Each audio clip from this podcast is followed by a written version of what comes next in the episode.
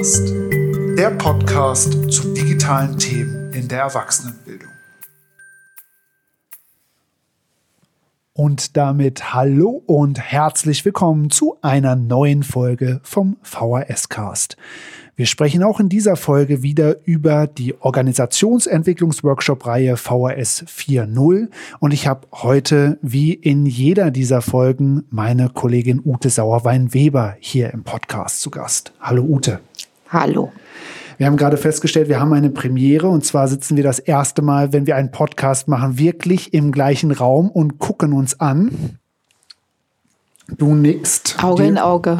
da freuen sich die Zuhörerinnen und Zuhörer, dass ich möglichst investigative Fragen stelle äh, zum dritten Workshop der insgesamt sechs Workshops umfassenden Fortbildungsreihe, die du für den Landesverband organisierst. Und wir haben ja und alle Zuhörerinnen und Zuhörer, die es noch nicht gehört haben, bitte jetzt zurückspulen zu Folge 27 und Folge 30 und 31. Bereits die ersten zwei Termine der Fortbildungsreihe hier im VRS-Cast genau analysiert. Wir haben jeweils vor und nach dem Workshop mit den Beteiligten gesprochen und genau das haben wir in dieser Folge vor. Es geht im dritten Teil der Workshop-Reihe um Lehren und Lernen 4.0. Und die Frage, was das eigentlich ist und was es für die Volkshochschulen bedeutet. Und natürlich, wie immer, weil es ja hier auch um Organisationsentwicklung geht, was bedeutet denn das organisatorisch, strukturell und auch finanziell für die Volkshochschulen? Ute, erstmal vielen herzlichen Dank, dass du auch diesmal wieder dabei bist ja, und, uns, und uns berichtest von diesem Workshop. Lass uns doch mal direkt ins Thema einsteigen. Lernen 4.0 Arbeit 4.0, Denken 4.0. Was verbirgt sich denn hinter der 4.0 hier in der Definition, ähm, so wie du sie für den Workshop vorbereitet hast? Was verbirgt sich dahinter? Also erstmal die 4.0, ob das jetzt 4.0, manche nennen es übrigens auch 2.0, das ist ganz unterschiedlich.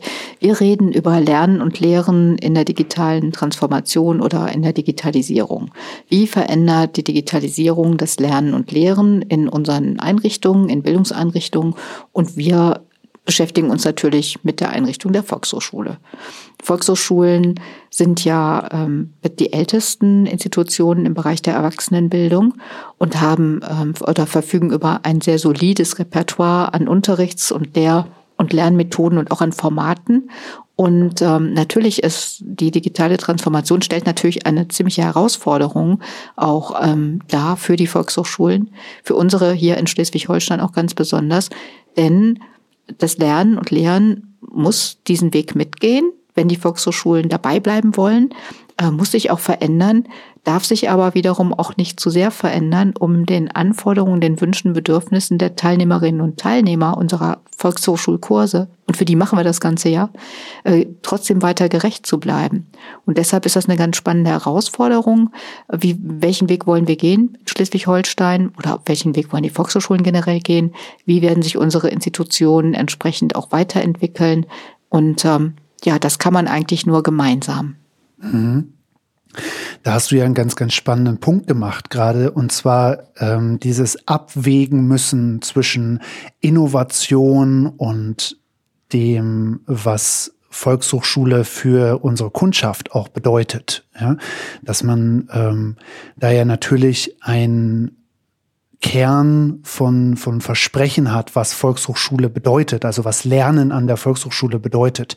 Und mich würde da total interessieren, wie das die Teilnehmenden im Workshop für sich sehen. Also was ist der Kern von Lernen an der Volkshochschule und was ist jetzt etwas, was durch digitale Elemente neu dazukommt, ergänzend oder anders gemacht wird? Das ist ganz spannend, weil die Gruppe äh, in unserer Workshop-Reihe Organisationsentwicklung, die ist ja eigentlich relativ heterogen. Wir haben ja alle Größenordnungen an Volkshochschulen vertreten und das merkt man auch eigentlich immer. Aber jetzt gerade bei diesem Thema, das fand ich sehr spannend, da waren sie sich alle ziemlich einig, dass wir erstmal davon ausgehen, dass äh, viele Teilnehmerinnen und Teilnehmer von Kursen, also in, in Volkshochschulen, genau das schätzen, ähm, was Volkshochschulen, was Volkshochschulen bisher geboten haben, nämlich Man kommt zusammen, man lernt in einer kleinen Gruppe, man trifft Menschen und es geht über das eigentliche Lernen hinaus. Volkshochschule vor Ort bedeutet immer auch Kommunikation und Interaktion mit den Menschen. Und deshalb werden wir auch in Zukunft nicht auf Präsenzseminare verzichten können. Die werden einen ganz, ganz wesentlichen ähm, Bestandteil auch der Arbeit von Volkshochschulen weiterhin auch ausmachen.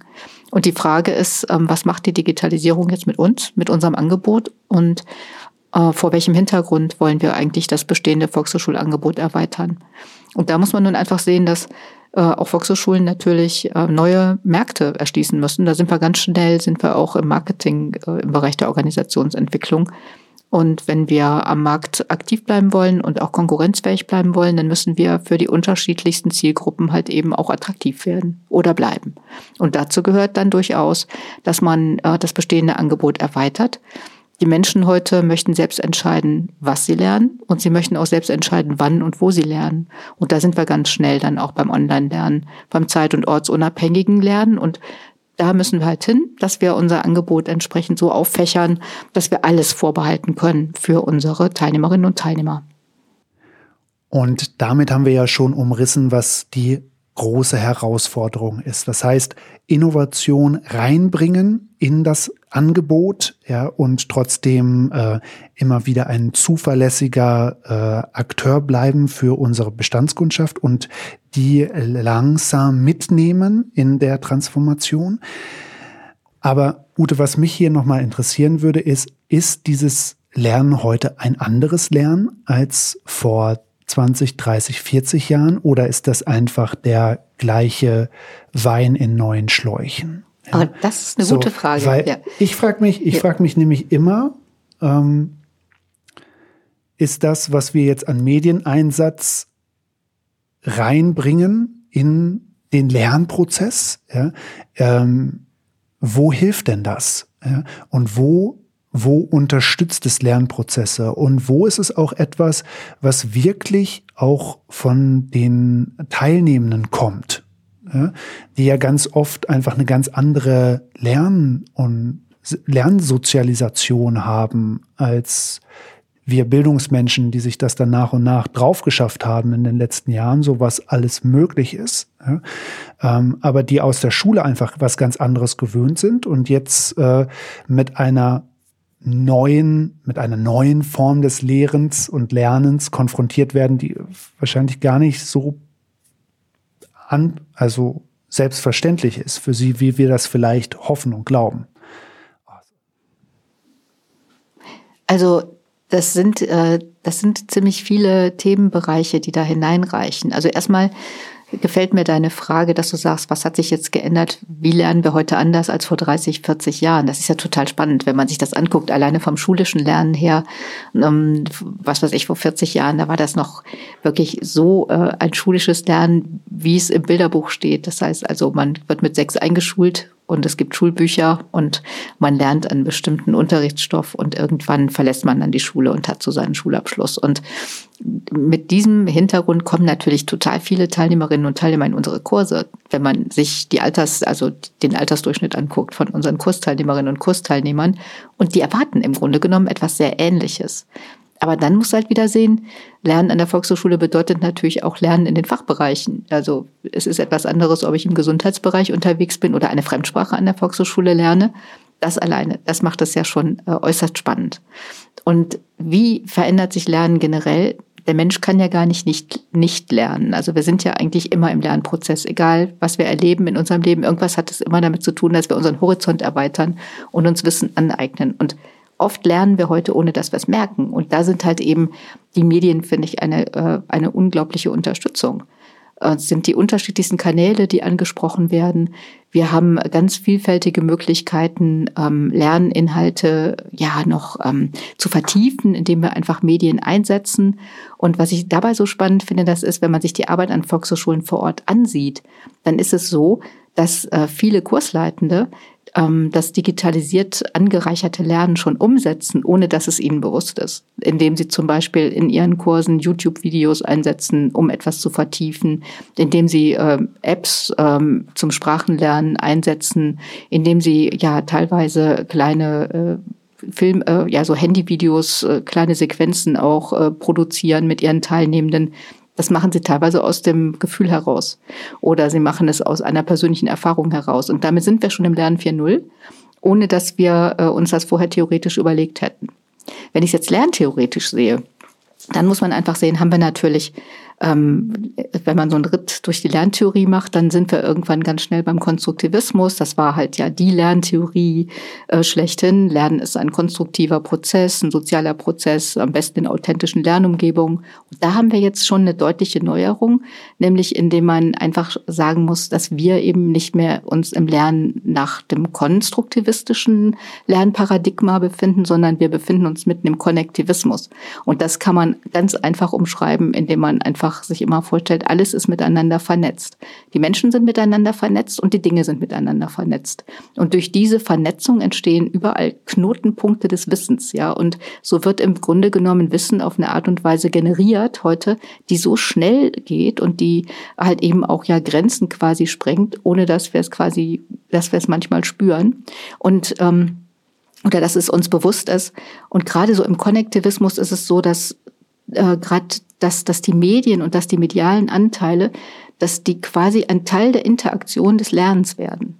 Das kann man sich kaum vorstellen. So, das ist wirklich ein sehr theoretischer Ansatz, aber in der Praxis doch durchaus nachzuvollziehen. Also das Lernen und das wird immer kreativer und es wird äh, auch immer autonomer. Ja, also und es äh, ist auf jeden Fall immer mit äh, sinkenden Halbwertszeiten ja, und immer schnelllebiger. Ja, also auch die äh, Art und Weise, wie wir kommunizieren, wird ja immer schneller. Ja, und äh, wenn man in meiner Schulzeit ein äh, Schulbuch hatte, was 10, 15 Jahre alt ist, dann konnte man damit vielleicht noch durchkommen. Ja, heute ist schon vielleicht ein eineinhalb Jahre altes Lehrbuch direkt veraltet oder wird ähm, sowieso durch online äh, zugängliche Inhalte immer wieder aktualisiert, ist immer wieder ähm, auf dem neuesten Stand und wird dann natürlich ergänzt durch das, was du gerade angesprochen hast, Ute, und zwar die kleinen Sachen, die im Unterricht äh, nebenher funktionieren können, die äh, Kursleitende äh, mit dem eigenen Smartphone äh, möglich machen, vielleicht äh, auch authentische Inputs reinholen in den Unterricht. Also da ist ja eine, eine ganze Menge nötig, aber auch möglich. Es ist eine ganze Menge nötig und möglich. Ich möchte noch mal einen Schritt zurückgehen. Du hast eben gesagt, die Sache mit den Schulbüchern, das finde ich ganz spannend. Wenn ich an meine Schulzeit zurückdenke, ich bin in den 60er Jahren geboren, das heißt also, da war meine Grundschulzeit dann auch. Ähm, und äh, auch die weiterführende Schule. In den Schulbüchern stand etwas, was wir lernen mussten und das war zum größten Teil teilweise auch auswendig lernen. Also zum Beispiel Geschichtsunterricht, das war ein Albtraum. Man musste Jahreszahlen von Kriegen auswendig lernen und das war dann das Wissen, das hinterher abgefragt wurde.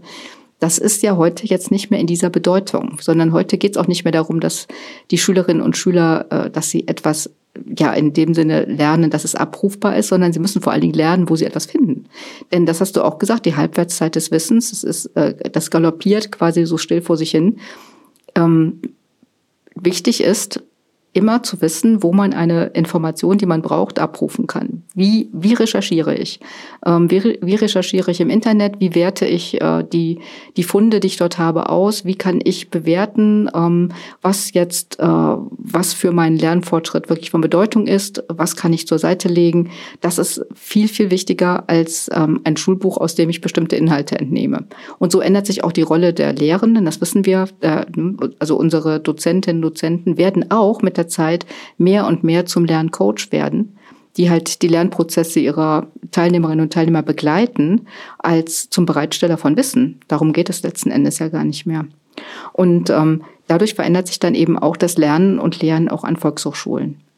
Wir wissen zum Beispiel aus diesem ganzen Bereich Deutsch als Zweitsprache, wissen wir, dass es, ähm, also, dass es ein unglaublicher motivationaler, motivationaler Faktor ist, äh, ob ähm, Medien eingesetzt werden beim Deutschlernen oder nicht. Also viele der Menschen, die in diesen Kursen sitzen, die schätzen das total, wenn sie wissen, wir lernen jetzt mit dem Smartphone, wir lernen jetzt mit der Deutsch-App, zum Beispiel mit dem Lernportal. Das ist ein äh, ganz toller Türöffner halt auch und das beeinflusst natürlich dann auch den Lernerfolg. Was ich mich ja immer frage, Ute, ähm, ist, ob ihr da auch so eine kleine Checkliste macht, wie man eigentlich mit Killer-Argumenten umgeht. Weil wenn jetzt man als Leitung motiviert sagt, ja Mensch, ne, diese Methoden, die die Ute uns gezeigt hat, äh, die verschiedenen Tools, die ich aus dem Workshop mitgenommen habe, die bringe ich jetzt mal in die nächste Kursleiterkonferenz. Ja, da gehe ich jetzt mal ähm, den nächsten Schritt. Und dann kommen so Killer-Argumente wie, Ute, wir haben aber gar kein WLAN und das wollen meine Teilnehmer nicht und ähm, sowieso, das ist ja so, na, was ist denn das? Das haben wir noch nie gemacht, das machen wir nicht. Ja, ist euch da schon was eingefallen im Workshop, was ihr da als Argumentationshilfe mit auf den Weg gibt? Na, es ist halt eine Frage der Kursleiterakquise auch. Ähm, also zunächst mal haben wir natürlich Kursleitende an den Volkshochschulen, die bereits unterrichten und äh, die aber zum Teil sehr motiviert sind, auch den neuen Weg mitzugehen. Und da ist es halt eben so, dass man sich dann auch irgendwann klar machen muss, ich kann sie nicht alle retten. Also man, wir können nicht alle mitnehmen, ja, sondern wir müssen halt gerade in solchen Situationen sehen, es gibt, äh, es gibt die notorischen Diplombedenkenträger, die werden wir nicht mitnehmen können. Und das ist vielleicht dann auch gut so, das einfach so anzunehmen. Da muss man, wir müssen den Blick in die Zukunft richten und überlegen, erstmal, welche Voraussetzungen sollten Kursleitende erfüllen in der Zukunft, wenn sie an der Volkshochschule unterrichten? Wie können wir das auch herausfinden? Wie können wir zum Beispiel ganz, also den, den Bewerbungsprozess von Dozentinnen und Dozenten so anpassen, dass wir eben nicht mehr Bewerbungsgespräche führen, sondern das ganz anders, also eine andere Form des Auswahlverfahrens oder eine andere Form auch des Bewerbungsverfahrens einführen. Und dann halt eben sehen, dass wir solche Kursleitende an die Volkshochschulen holen, ähm, die diesen Voraussetzungen dann auch gerecht werden und die positiv gestimmt sind, die also mit einer Selbstverständlichkeit auch kommen und sagen, ich möchte jetzt auch anders unterrichten, ich habe eine andere Vorstellung von Unterricht und dass wir die ähm, dass wir die, die strukturellen Voraussetzungen schaffen müssen, dass wir natürlich WLAN brauchen und vor allen Dingen auch ein gutes, stabiles und schnelles WLAN. Das ist eine Sache, die auf einer anderen Ebene geklärt werden muss, aber die für mich eine unabdingbare Voraussetzung dafür ist, dass das Lernen mit Medien oder mit neuen Medien auch gelingen kann. Jetzt geht es ja bei euch in der Workshop-Reihe immer darum, dass die Teilnehmenden wirklich auch konkret was mit nach Hause nehmen, was selbst entwickeln und für sich äh, verfügbar machen, sollen konkrete Ideen entwickeln ähm, für Lernen 4.0, für digital erweitertes Lernen in ihrer VHS. Was hast du denn da so eine grobe Richtung dir vorgestellt? Was soll das denn konkret sein, was die Teilnehmenden jetzt aus diesem einen Tag, aus diesem einen Einblick schon für sich mitnehmen sollen? Also erstmal fand ich es wichtig, dass das Ganze eine authentische Lernumgebung auch am Tag ist.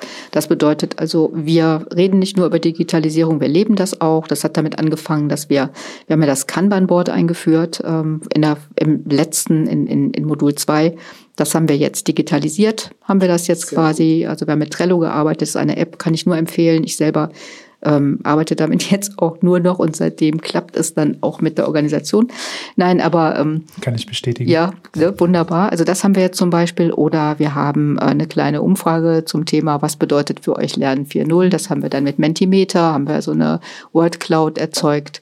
Das ähm, war, glaube, hat auch allen ganz gut gefallen. Und dann war mir persönlich sehr wichtig, dass wir eine Praxiseinheit auch wirklich drin haben. Und wir haben uns 90 Minuten wirklich Zeit genommen und haben so aus deinem und äh, Katharina Cordes Schnupperworkshop Schnupperworkshop digital erweitert lernen und lehren, haben wir so ein paar kleine Stationen aufgebaut und haben dann die Teilnehmenden wirklich auch experimentieren lassen. Und ich glaube, das hat allen ziemlich viel Spaß gemacht. Bin ich gespannt auch dann auf die Rückmeldung der beiden, die du ja auch noch interviewen wirst. Aber es wurde zum Beispiel ein kleines Erklärvideo gedreht. Es wurde äh, mit einer, ähm, mit einer Fotokollage auf dem Smartphone gearbeitet. Also so, das sind so einige Sachen, die wir einfach ausprobiert haben dann auch. Ähm, Mindmapping war auch ein Thema, ganz klar, was, äh, was ähm, ausprobiert wurde. Ja, das, das hat, das war sehr kreativ. Also es war ein sehr kreativer Prozess und ich hätte das, ich habe hinterher habe ich gedacht, das hätte man fast noch, noch eine Stunde länger machen können. Das hat sehr, sehr viel Spaß gemacht und ja, das heißt, Ute, da ging es um konkrete kleine Tools, die man schnell mal nebenher erlernen und dann einsetzen kann. Du bist ja auch VHS Cloud Multiplikatorin und unsere Fortbildnerin für die VHS Cloud hier in Schleswig-Holstein. Und da bin ich mir doch ziemlich sicher, dass du auch die VHS Cloud hier mit ins Spiel gebracht hast, oder? Genau, ich bin nämlich nicht nur Multiplikatorin der Cloud, ich bin auch Fan der VHS Cloud, das muss ich ganz ehrlich sagen. Und ich arbeite damit und nutze sie eben auch in meinem beruflichen Alltag ganz stark.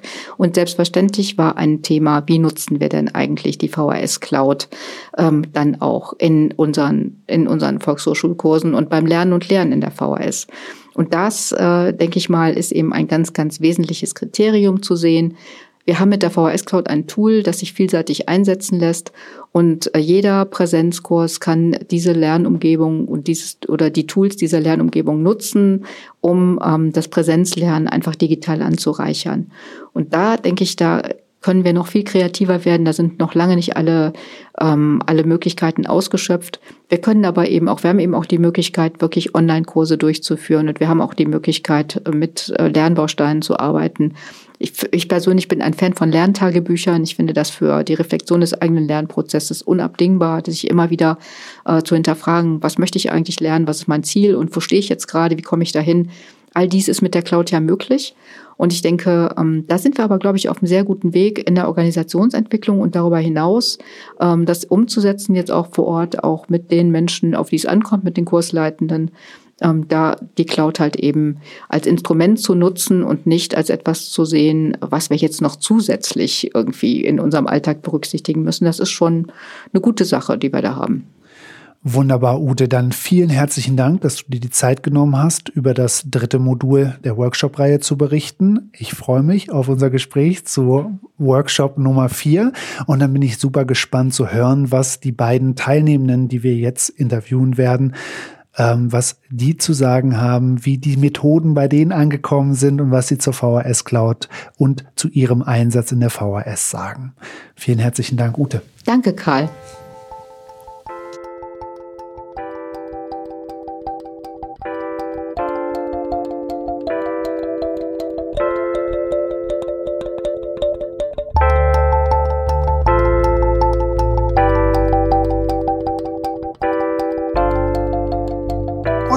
Damit herzlich willkommen im zweiten Teil der Folge zu Modul 3 der Organisationsentwicklungsworkshop-Reihe VHS 4.0. Ich habe heute Kirsti Thiessen von der VHS Husum im Gespräch. Hallo Frau Thiessen, schön, dass Sie da sind. Hallo. Holen Sie uns doch einmal kurz ab. Erzählen Sie uns ein bisschen was über sich und über die VHS Husum, bevor wir dann ins Gespräch einsteigen und über den dritten Workshop-Termin sprechen. Ja, also mein Name ist Kirsti Thiessen. Ich bin stellvertretende Leiterin der Volkshochschule in Husum. Studiert habe ich Deutsch als Fremdsprache und Amerikanistik in Leipzig und habe in DAF meinen Magister gemacht. Ähm, bin dann nach Schleswig-Holstein gekommen, um als Dozent in Flensburg und in Husum zu arbeiten. Ähm, Dort habe ich dann die offene Ganztagsschule übernommen und bin äh, jetzt hauptamtliche Pädagogin und äh, habe außerdem noch den Bereich EDV dazu bekommen. Die Volkshochschule in Husum, wir haben circa 20 Mitarbeiter insgesamt. Ähm, wir haben 250 Kursleiter und im Jahr circa 13.300 äh, Teilnehmer. Unsere Schwerpunkte sind, äh, wir haben die Regionalstelle Alphabetisierung. Äh, wir machen viel BAMF-Kurse, äh, also I-Kurse, Deutsch allgemein, alles, was es da in der Richtung so gibt. Wir haben die offene Ganztagsschule in Husum und eine junge VHS. Und außerdem ähm, haben wir also auch noch ESA und MSA-Kurse, die wir hier zur Prüfung bringen. Also eine breite Palette im Angebot. Auf jeden Fall mit Abstand die größte Volkshochschule an der Westküste, eine ja. der größten Volkshochschulen in Schleswig-Holstein und ein super breit gefächertes Angebot. Ähm, wo lag denn für Sie das Hauptinteresse, an dieser Organisationsentwicklungsworkshop-Reihe teilzunehmen? Ähm, ich finde es äh, wichtig für unsere Volkshochschule, äh, dass wir uns heute bereits überlegen, wie man 2030 aufgestellt sein möchte äh, und wie wir die Volkshochschule auf den richtigen Weg dahin bringen. Und das gelingt nur, indem man ähm, genau in solch einem Work Workshop arbeitet, äh, wo man dann auch ähm, andere Gleichgesinnte trifft, mit denen man darüber diskutieren kann. Das heißt, da haben Sie bestimmt schon eine ganze Menge mitnehmen können. Wir haben das ja auch schon gut hier im VHS-Cast dokumentiert. Die ersten beiden Workshops haben sich mit der Vision 2030 beschäftigt ähm, und da äh, viel entwickelt und dann im zweiten Teil ging es um Führung, um Personalentwicklung. Ähm, Frau Thyssen, ich habe die anderen Kolleginnen und Kollegen auch schon gefragt, weil mich das persönlich immer total interessiert. Ähm, haben Sie eine Vision und einen Slogan entwickelt in Workshop 1? So ein Slogan, den man richtig gut plakativ auf ein T-Shirt schreiben könnte? Ähm, äh, so ein bisschen. Also ich habe eher, ähm, ich sehe die VHS als Lerncocktail. Ähm, und ähm, das, ähm, ja, weil äh, so viele verschiedene Zutaten äh, ein tolles, großes Ganzes ergeben. Und äh, da sind eben auch Sachen drin, die getrennt voneinander komisch wirken, die aber zusammen in der richtigen Kombination äh, unglaublich gut sind. Und äh, ja, deswegen habe ich äh, so für mich die VHS als Lerncocktail. Das könnte man natürlich dann noch bebildern und äh, schön machen, aber das wäre es für mich. Und das heißt natürlich auch ne, auf der Angebotsebene ganz viele unterschiedliche Sachen, aber natürlich auch äh, Lernen auf ganz unterschiedlichen Arten und Weisen. Ja, also Lernen als Lernerfahrung, als Lerncocktail, ist ein tolles Bild, stelle ich mir richtig gut vor. Ja, und äh, es muss sich nicht immer alles vermischen. Ne? Es kann auch durchaus nebeneinander in Schichten existieren. Ähm, wenn ich jetzt gerade unsere Sprachkurse äh, anschaue, wenn ich Deutsch als Fremdsprache, die Lehrbücher, die sind alle schon so weit voran. Äh, da sind wir auch wirklich gut mit äh, diesen neuen Medien. Ähm, und es gibt aber auch noch Kurse, ne, wo ältere Leute drin sind, die sagen, aber ich möchte doch gerne die Grammatik ne, äh, die man dann natürlich da auch noch mit auf den Weg nehmen muss. Äh, das Ziel muss natürlich sein, ähm, die neue Volkshochschule so zu gestalten, dass ähm, ja auch neue Methoden immer Raum, immer mehr Raum bekommen. Aber es muss auch Volkshochschule muss ein Treffpunkt sein für alle. Und das finde ich sehr wichtig. Sie haben das ja schon eben ganz toll angeschnitten. Also unterschiedliche Zielgruppen, die wir angehen, die natürlich auch unterschiedliche Vorstellungen von Lernen haben, ja, wie das am besten funktioniert. Und ähm, der große gemeinsame Nenner ist das gemeinsame Lernen in der Gruppe, in einem Kurs, der vielleicht nicht unbedingt immer mittwochs 9.30 Uhr äh, in der VS Husum stattfindet. Aber dieses gemeinsam an etwas arbeiten, auch mal unterschiedlichste Leute kennenlernen, ist ja etwas, was die Volkshochschule und das Lernen mit der VHS auszeichnet.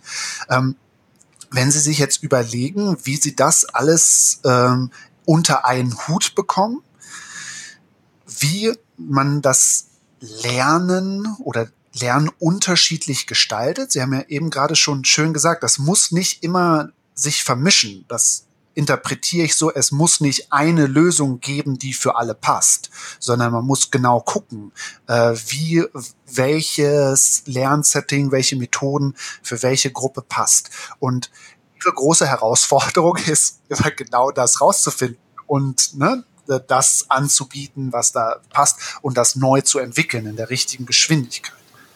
Ja, genau so sehe ich das.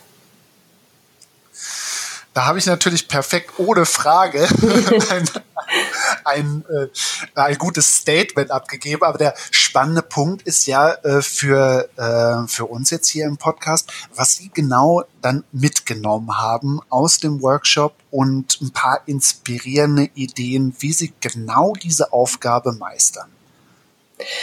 Ähm, ja, also ähm, für uns als Volkshochschule bedeutet das Ganze ja, dass sich ähm, die Angebote ändern und äh, dass der Unterricht in, in Teilen geändert wird. Ähm, ich finde immer noch, dass die VHS das Lernzentrum vor Ort bleiben sollte.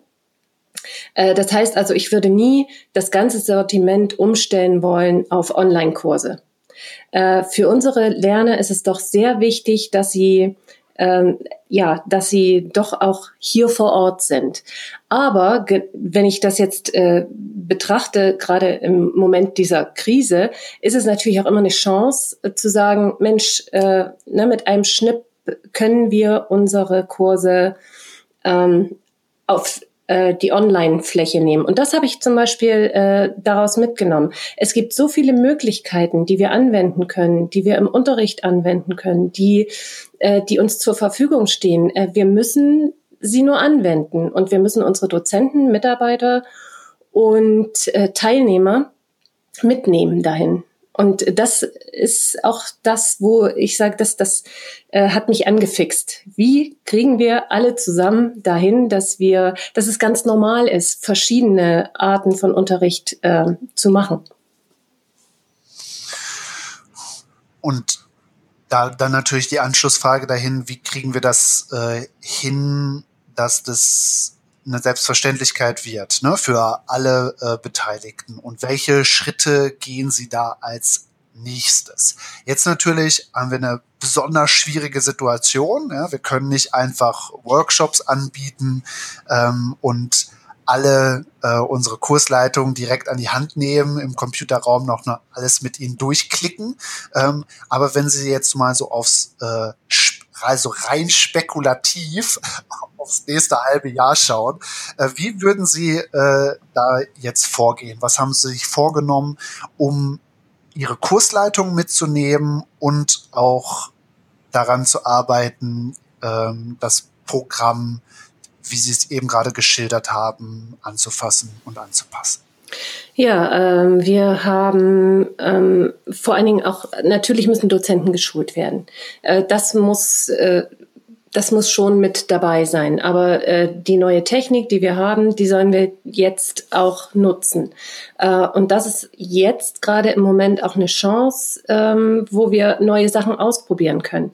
Ähm, zum Beispiel haben wir jetzt für die Zeit auch äh, Videos, die unsere Dozenten äh, drehen für, äh, aus dem Grund, äh, Entschuldigung, den Satz nochmal. Äh, wir haben zurzeit Videos, die online sind auf unserer Homepage, äh, die von ähm, Dozenten, Dozentinnen gemacht werden, die hier im Gesundheitsbereich aktiv sind. Das heißt, wir haben kleine Vorschläge, was kann man mit einer Koordinationsleiter machen, was äh, kann ich tun, um äh, meine innere äh, Zerrissenheit äh, wiederherzustellen, also Yoga, äh, so dass ähm, auch wir auch jetzt bei den Teilnehmern sind. Äh, wie wir das im, in den nächsten Monaten gestalten, äh, das muss ich ganz ehrlich sagen, ich weiß es noch nicht. Ähm, wir haben jetzt schon in einer, innerhalb einer Woche ganz viele Ideen entwickelt. Ähm, das heißt, äh, es gibt die gerade in kleinen Teilnehmergruppen die wollen mit ähm, Zoom zum Beispiel arbeiten, um ähm, mit ihren Teilnehmern dann trotzdem arbeiten zu können. Das sind aber vor allen Dingen im Nachhilfebereich, eins zu eins Schulungen. Ähm, das ist natürlich recht leicht umzusetzen. Ähm, dass ich jetzt äh, von jetzt auf gleich einen äh, Spanischkurs äh, online lege, ich glaube, das stelle ich mir noch ein bisschen schwierig vor. Da, da sind wir alle noch nicht weit genug. Ähm, aber wir wollen es natürlich probieren. Äh, unser, wir haben einen Englischdozenten, der da sehr aktiv ist, der sagt, ach Mensch, hier, lass uns das doch probieren. Ich nehme ein paar Leute und wir machen dann einen Online-Kurs draus. Finde ich natürlich total klasse. Und äh, wenn man, aber wir, das sind momentan ähm, auch Teilnehmer, die äh, sagen, finde ich total gut. Äh, aber die hat man natürlich noch nicht überall. Also es heißt, wir benötigen im Moment versierte Teilnehmer und versierte Dozenten. Und das ist momentan noch ein bisschen schwierig zu finden. Und ich kann mir gut vorstellen, dass es da eine gute Idee ist, ja auch erstmal klein anzufangen. Ja, Sie haben das ja toll geschildert, gerade mit den Videos, die Sie äh, auf der Seite anbieten, ja, wo Sie erstmal ne, Kontakt weiterhin aufrechterhalten, dann vielleicht was arbeiten mit Angeboten, die es ohnehin schon gibt. Ja, Webinare, wie jetzt zum Beispiel mit VHS Wissen Live oder ähm, einem vergleichbaren Angebot einfach das ins Programm aufzunehmen, damit zu gucken, langsam die Teilnehmer zu gewöhnen, ja, an ähm, an die verschiedenen ähm, Angebotsvarianten, an die Tools und da natürlich dann auch immer die Kursleitung mitzunehmen und zu zeigen, hey, guck mal, ne, wir bieten jetzt das an oder hier der Englischkollege macht jetzt gerade ähm, was ganz Spannendes. Ähm, ich finde, das ist immer die große Kunst, äh, wenn man so etwas dann neu entwickelt und neu ausprobiert, äh, da auch alle irgendwie mit zu nehmen und zu begeistern ne, für das, so dass sie sich was abgucken können für die eigene Praxis. Dafür ist natürlich die jetzige Zeit äh, so so schlimm wie es ist, äh, aber dafür ist es natürlich auch äh, gut in Anführungsstrichen, weil jetzt muss man. Ne, es war ja immer äh, dieses, ach naja, wofür und äh, ne, wir kommen doch auch so gut klar. Aber jetzt sieht man, äh, es könnte durchaus sein, dass man sich mal nicht treffen kann. Und dann wäre es einfach schön zu sagen, okay, die nächsten Wochen müssen wir ähm, voneinander entfernt arbeiten, aber lasst uns alle zusammengehen. Ich, vielleicht ist es auch eine Chance, äh, viele Teilnehmer in die Cloud auch zu bekommen. Ähm, das ist ja auch momentan noch so ein bisschen, äh, ja, die Arbeit mit der Cloud. Einige machen es, wir machen es im MSA-Bereich zum Beispiel. Ähm, aber es, es ist noch nicht so gut angenommen, wie wir es gern hätten. Äh, und gerade diese Situation, wie sie jetzt ist, äh, kann uns helfen, ähm, auch damit mehr zu üben und äh, die auch öfter anzuwenden und Kurse da rein zu verlegen das äh, ist ja auch etwas, was wir jetzt sehen, wo äh, landesweit unheimlich viel äh, Bewegung drin ist. Ja, also ich glaube, die Anzahl der Kurse in der VS Cloud haben sich in den letzten zwei Monaten verdoppelt. Ja, und äh, da sind jetzt natürlich auch alle irgendwie daran interessiert, ne, auszuloten, ähm, was kann ich damit machen, äh, wer möchte hier was anbieten. Also äh, da sind wir ganz, ganz gespannt, was äh, sich daraus ergeben wird jetzt für äh, das äh, komplette nächste Jahr. Ja, also das ähm, glaube ich auch hier jetzt eine gute Zeit auszuloten, auszuprobieren und dann etwas Sinnvolles nach und nach Schritt für Schritt aufzubauen. Frau Thiessen, erstmal vielen herzlichen Dank, äh, dass Sie sich die Zeit genommen haben für das Gespräch. Und ähm, wir gucken jetzt noch mal kurz auf den Kalender und da steht ja jetzt sicherlich der nächste Workshop irgendwo schon in der nächsten Zeit an, aber die Frage ist, welches Thema und wird er überhaupt stattfinden? Wissen Sie das schon? was? Ähm, der nächste Workshop, äh, da sind wir gerade dabei äh, auszuloten, ähm, wird er stattfinden. Wir gehen eher davon aus, nein. Ähm, das heißt, er würde verschoben werden auf ich weiß nicht wie lang. Und dann war jetzt ähm, die Frage, könnten wir das nicht äh, in der Cloud machen? Können wir diesen Workshop, äh, ich glaube, es geht um ähm, Instrumente, ja genau, Ausstattung und so weiter, äh, könnte man das nicht auch alles in die Cloud verlegen? Äh, und ich persönlich finde das gut. Ähm, wir wollen natürlich vorher Vorher sind, glaube ich, auch die Cloud-Schulungen nochmal für HPM und so weiter. Ähm, Habe ich auch gerade eine Nachricht gelesen. Also äh, wenn das passiert vorher, dann stellen wir uns vor, dass das eine ganz gute Sache ist. Dann sind wir ja super gespannt, haben wir einen Grund mehr, uns auf die nächste Folge zu freuen und da zu gucken, wie Ute das gelöst hat. Genau. Und jetzt schon mal ganz viel Spaß dabei und äh, viel Erfolg für die ganzen Projekte, die jetzt anstehen bei Ihnen und eine ganz gute Zeit. Ja, vielen Dank, das wünsche ich Ihnen auch und bleiben Sie gesund.